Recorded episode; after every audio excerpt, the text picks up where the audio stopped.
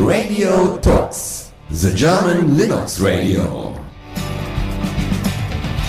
So, diesmal habe ich es auch geschafft, mein Mikro vorher anzumachen, weil das war ja die letzten Male ein bisschen problematisch.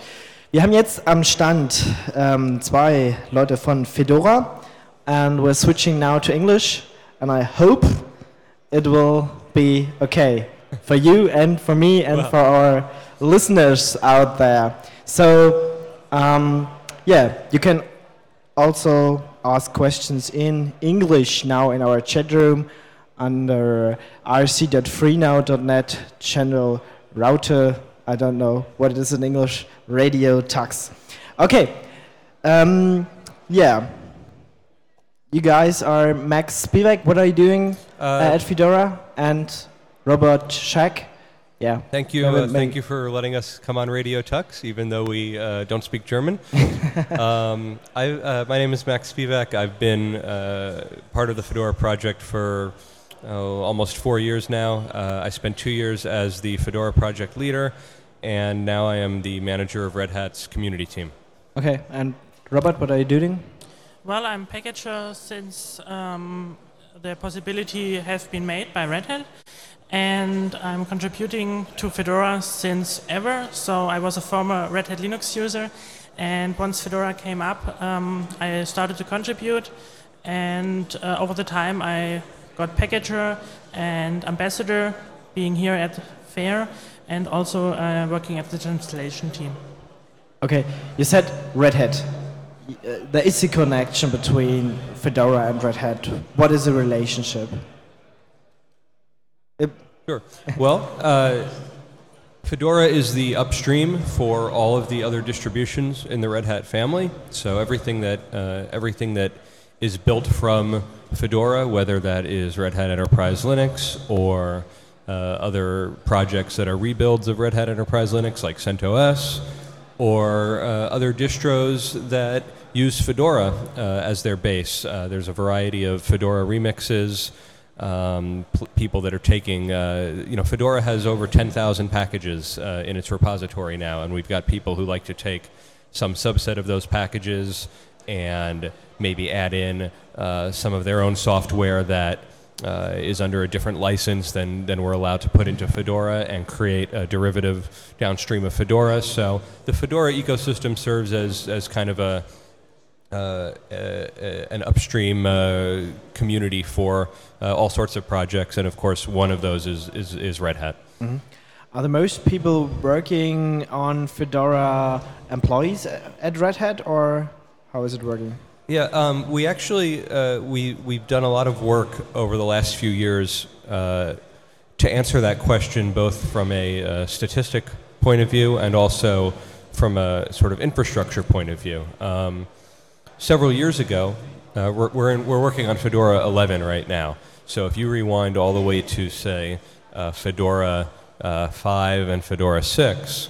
Um, there were two separate uh, repositories for Fedora packages. There was uh, something called Fedora Core. The name of Fedora, in fact, used to be Fedora Core. And there was a repository called Fedora Extras. And the Fedora Core repository was all uh, maintained by Red Hat employees because those were the same packages that went into Red Hat Enterprise Linux. The Fedora Extras repository was maintained by community volunteers like Robert. Uh, in Fedora 7, which was uh, a few years ago now, uh, we threw all of that away because it was wrong and not a very good community strategy to have a separation like that. And we threw all of that away and just made one repository called Fedora where anybody can contribute to any package, it doesn't matter. And today, if you look at the package maintainership, uh, about two thirds of the packages in Fedora are maintained by volunteers. So the vast majority of Fedora is maintained by people who are not employed by Red Hat. Okay. So there are, but is, is there a, really strict line between uh, Red Hat and Fedora, or you would say it's, Uh, it's no, I, I, I think uh, I think that it's a, a very healthy partnership, right? Obviously, Fedora benefits from having support from Red Hat, and Red Hat uh, contributes a lot of money or resources, which are the same as money, uh, to Fedora. And Red Hat has engineers, for example, uh, virtualization, right, is a technology that lots of open source uh, upstream projects are working on it. It's very important for Red Hat Enterprise Linux. So Red Hat has some engineers whose job is to all day long work on KVM. But those engineers do their work as part of the Fedora community. So uh, if they have a feature they're trying to hit, their boss will tell them, well, your job as a Red Hat engineer is to get this into Fedora 11.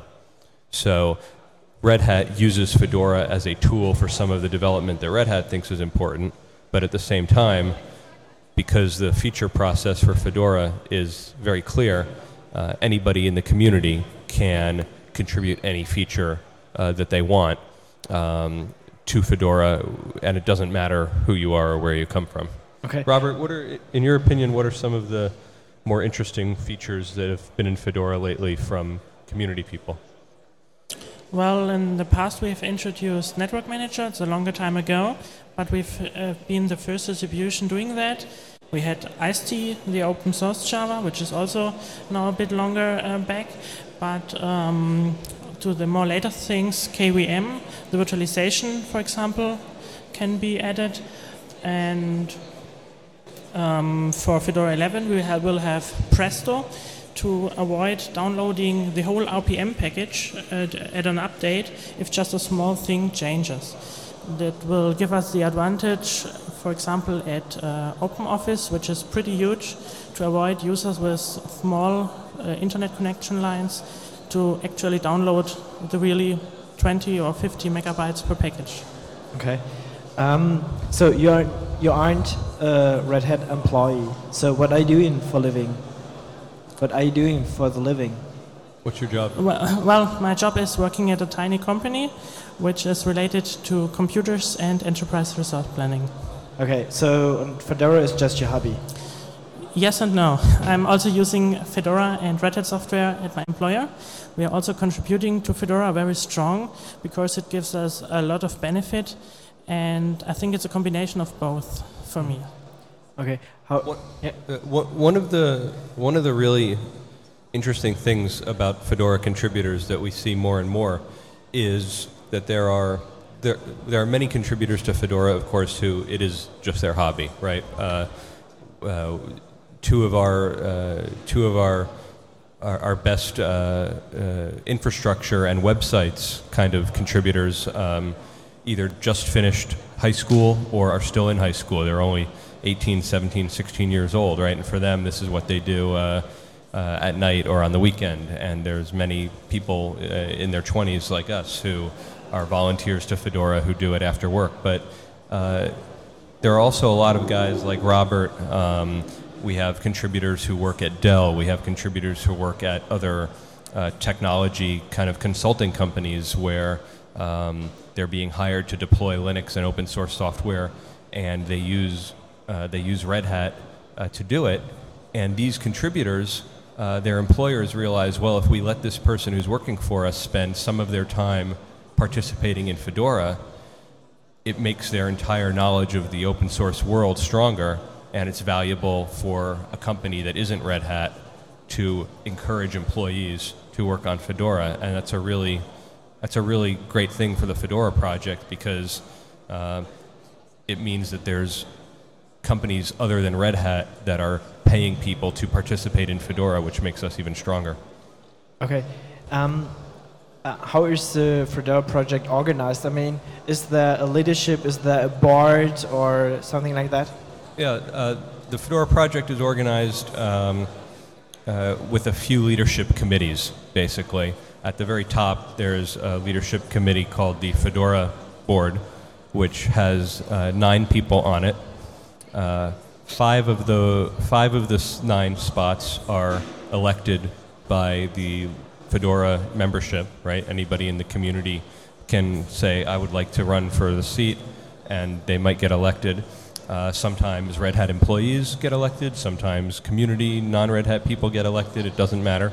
Uh, the other four, the other four s- spots uh, are appointed uh, by Red Hat, and also sometimes Red Hat employed, em- appoints a Red Hat employee. Sometimes Red Hat appoints community people.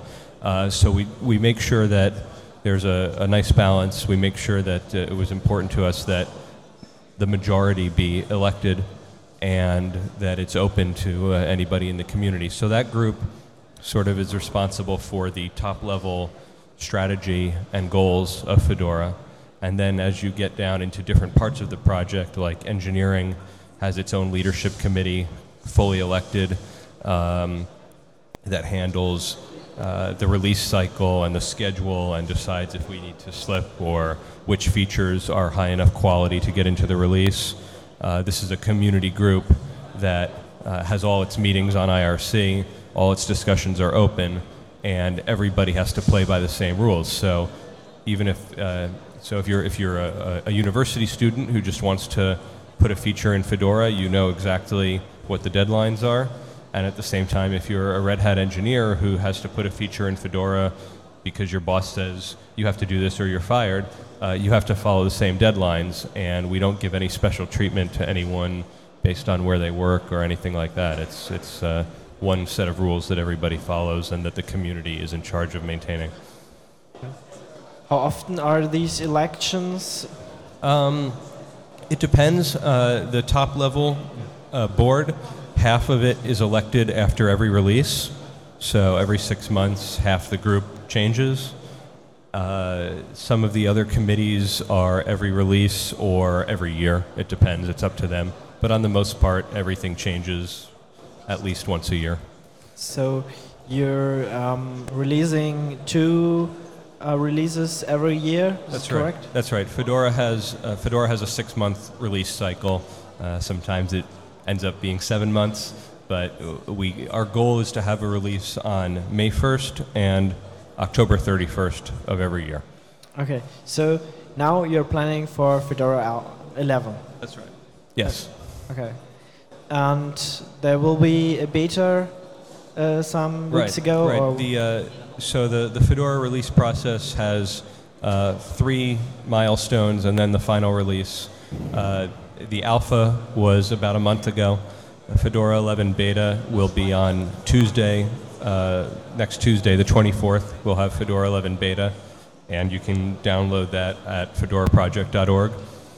And that's a really important release for us because uh, it's after the feature freeze for Fedora 11. So the features that have made it this far uh, are ones that we expect to have in the final release. And it's a really good time for our community that's been running Fedora 9 or Fedora 10 and know they want to upgrade. Fedora 11 beta is a good time to install it and start to see how well it's working for you and file your bugs so that by the time the final release is ready, hopefully it'll be very high quality. which new features are in Fedora 11?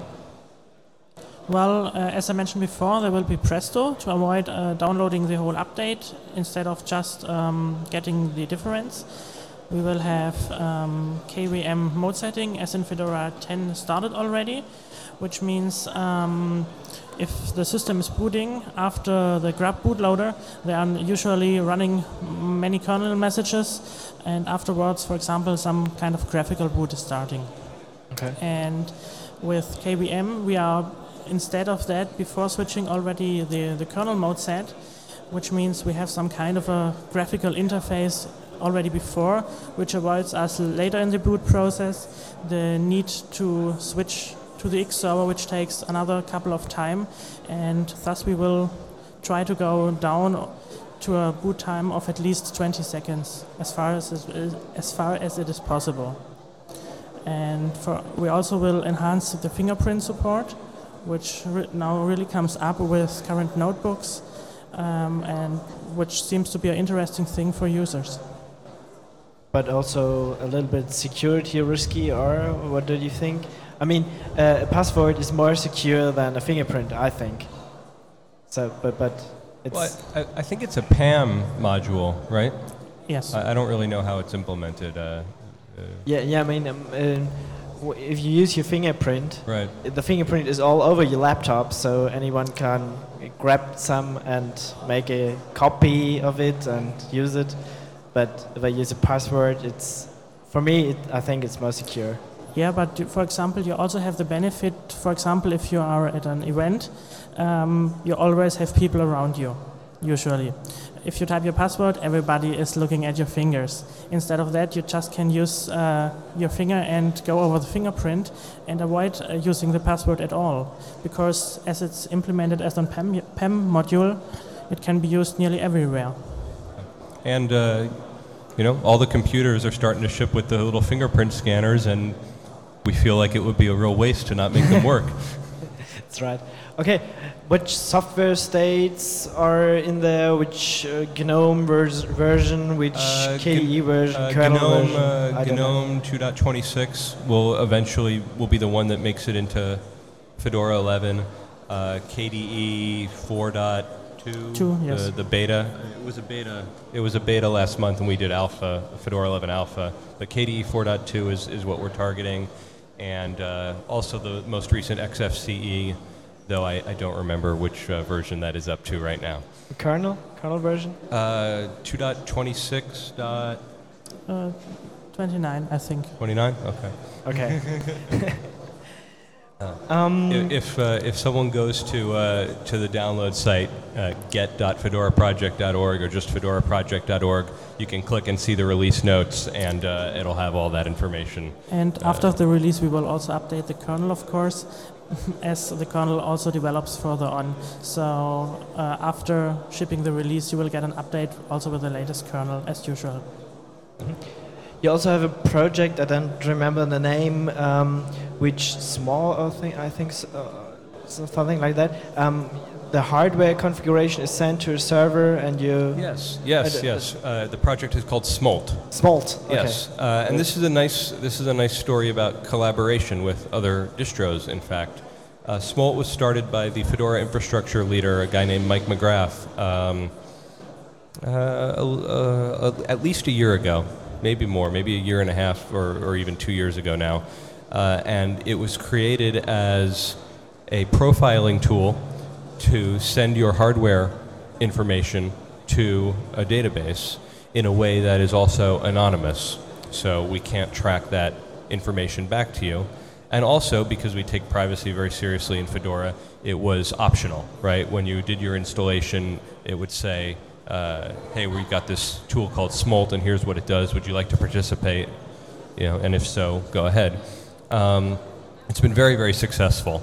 Uh, uh, tons and tons of, uh, of, of information has been put into the database, and it's being used uh, in a variety of ways. First of all, it lets the engineers see which devices are most common so that we can in- make sure that we get good support and extra QA, perhaps, on, on, you know, if we start to see a lot of bugs about a device that's also very popular, well, we realize, well, we better spend the time to fix that and make sure that it works. Uh, and similarly, we thought, well, there's no reason why this has to be only for Fedora.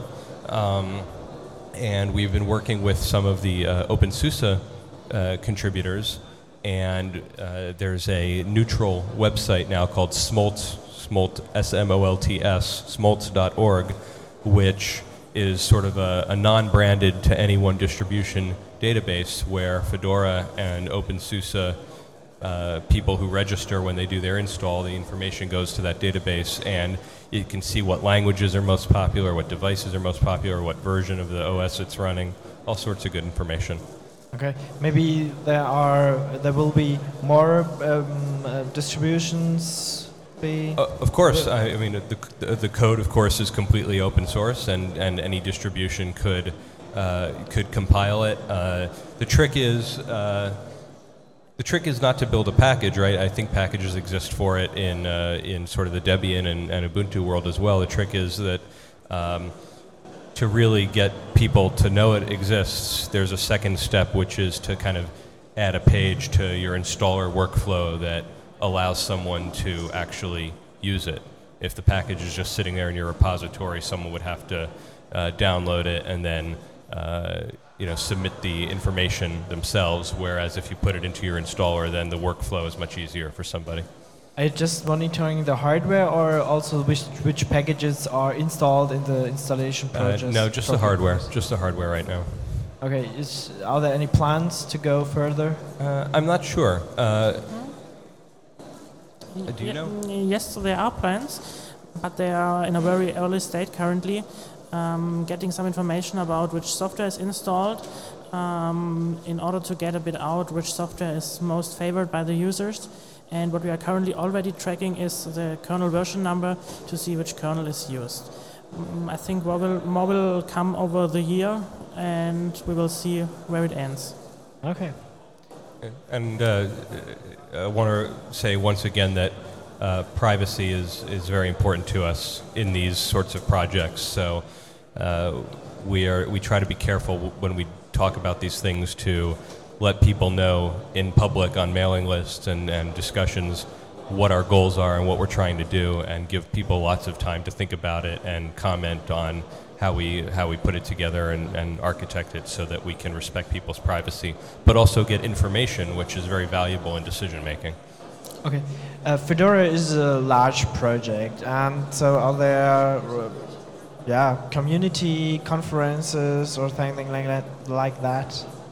yes um, uh, Fedora does quite a few things from a kind of community point of view. Uh, of course, coming to places like this, we, we try to have a presence at most of the big shows in different parts of the world. Uh, one of the things that we do special for Fedora is uh, the Fedora User and Developer Conference. Uh, we call it FUDCon. And uh, it takes place, the goal is to have it take place uh, once a year in each of the big uh, regions of the world. So we do one in North America, we do one in Europe, we do one in, in Latin America, and we're hoping to do one in India this year also. Um, since this is Radio Tux in Germany, uh, it's a good time to let people know that the European FUDCon uh, will be in Berlin in June uh, in parallel with Linux Tag. Uh, so it's uh, Linux Tag is from June 24th to 27th, and our FUDCon will be from June 26th to June 28th, a Friday to a Sunday. Um, it'll be at Linux Tag. Uh, it's free to attend. And uh, if you want more information, just go on Google, type FUDCon Berlin 2009, and I'm sure that our, the information page will be the first one that you see. Okay.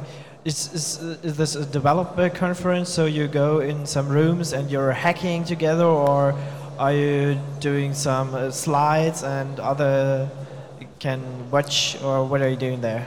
Well, it's a bit all of them what you've um, asked in your question. Um, it's a Fedora users and developers conference. That mean uh, that means also users will attend it.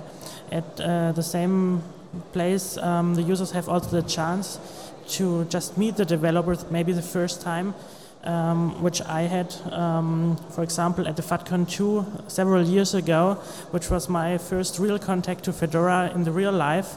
In former times, I just had contact, for example, via email and IRC. And there also will be a Hackfest, as far as I know. And um, we will have hopefully a lot of fun. Pizza, cola, and so on, and, and fun. Okay, uh, in, in the chat there's a questions, how do you dim- delimit to Debian and OpenSUSE?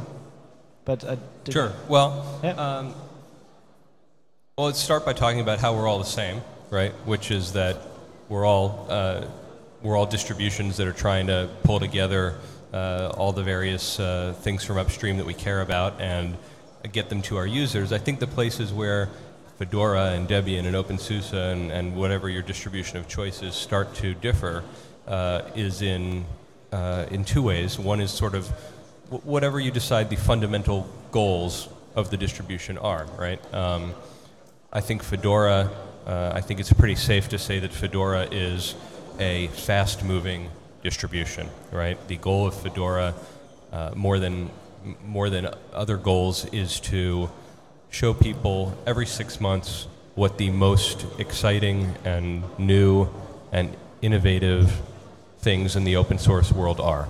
Uh, so we change things a lot and we release a, a pretty aggressive release cycle compared to, say, Debian, which is a slower release cycle. Um, OpenSUSE has a similar release cycle to ours. I think it's a little bit slower. I think I just read somewhere that they're considering a, uh, a closer to a nine-month release cycle, uh, which which is still pretty fast. Um, I think that uh, I think that one of the one of the ways that I think you start to see a difference between Fedora and OpenSUSE is by taking a look not just at the distributions that get built, but the uh, all of the upstream contributions that are also coming from the people who are who are participating in the project, right? And one of the things that Fedora uh, cares very deeply about is the amount of work that it does with upstreams. And we were talking about things like Network Manager, um, uh, uh, things like uh, uh, uh, Yum, things like HAL and Device Kit and Policy Kit. A lot of the and Novell contributes as well. A lot of the things to to GNOME, right? Uh, there are Fedora contributors and, and and Red Hat engineers through Fedora that participate in uh, tremendous amounts of upstream work, and I think that's one of the areas that, because a distro like Fedora has uh, some corporate sponsorship where people's jobs are to work on that distro full time, that gives us a chance to have uh, to have uh, to have Fedora be a major contributor to upstream projects like the kernel and like uh, GNOME as well. Whereas a distro that's 100% community based uh, probably just doesn't have enough time or people to do that. And there's nothing wrong with that. It's just a matter of resources. Okay. Um, do you have also a connection uh, to CentOS? I mean, CentOS is a.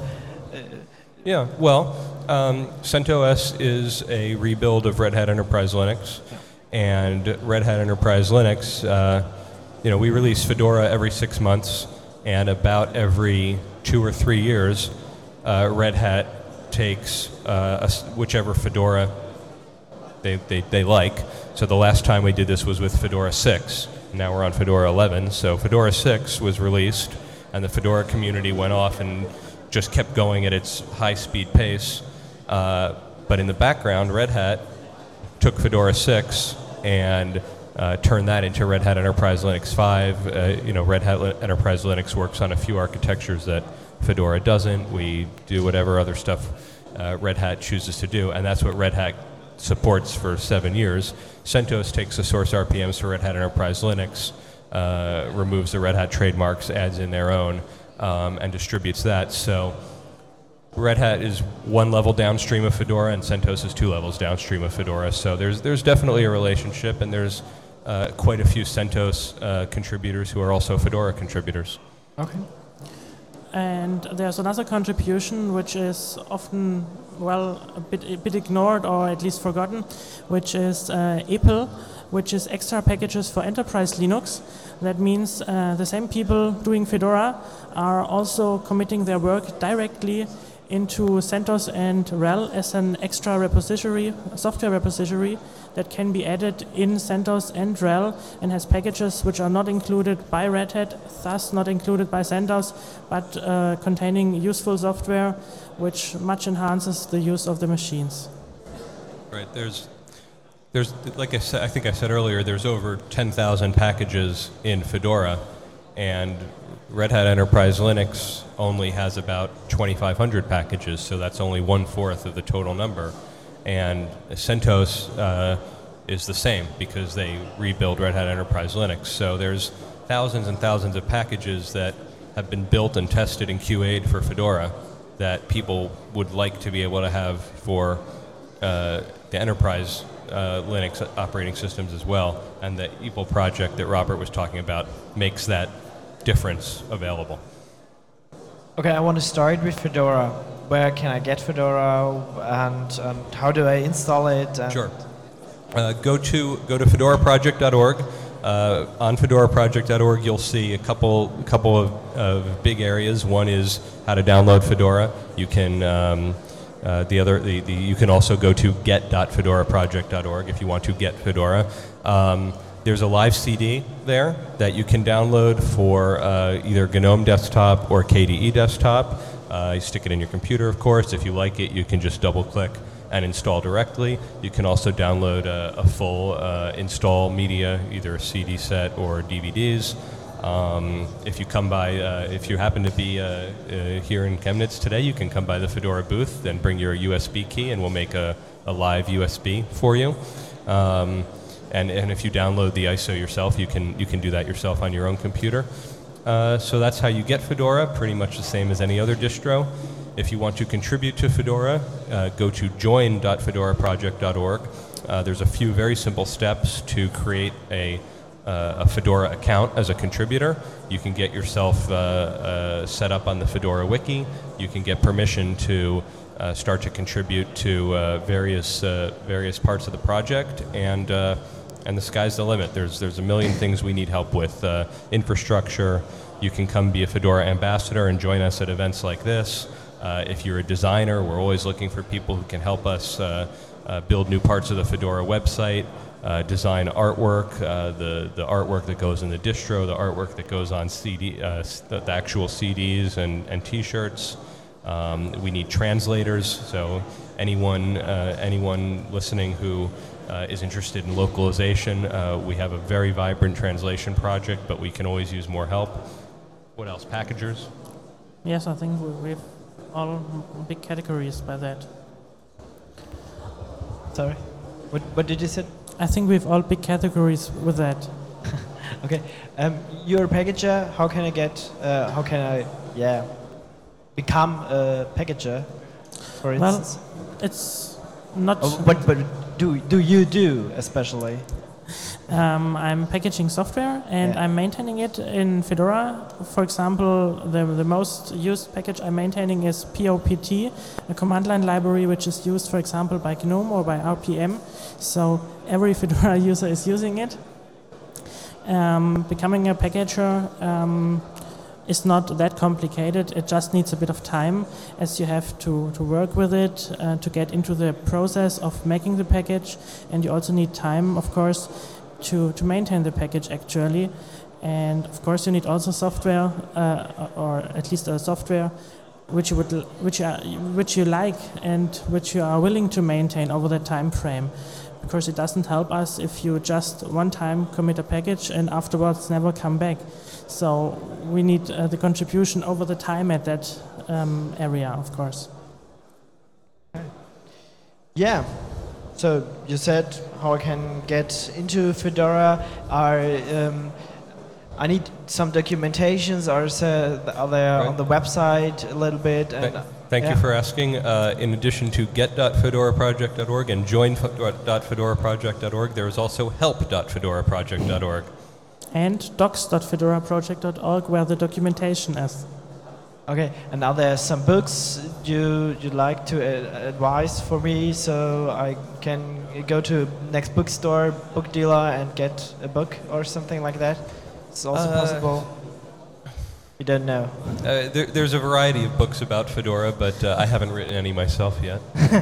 Um, And- and it the Fedora, so uh, the Fedora Marketing Project is working on a uh, is working on uh, sort of a Fedora book, but it won't be a it won't be a technical book about how to configure Apache in Fedora. It's going to be a book about our community and the people uh, the people who make Fedora happen, and it's a fun project because we're going to be getting the content for that at events like these, and it's going to be a lot of work done at that in Berlin at Linux Tag and FUDCon. So um, uh, that's another interesting place for contribution. If there's anybody uh, who's an open source user who uh, does design or graphics or things like that, you don't have to be a coder to work on Fedora. There's a lot of cool stuff you can do. Uh, even you- Designers, yeah. every everybody could participate.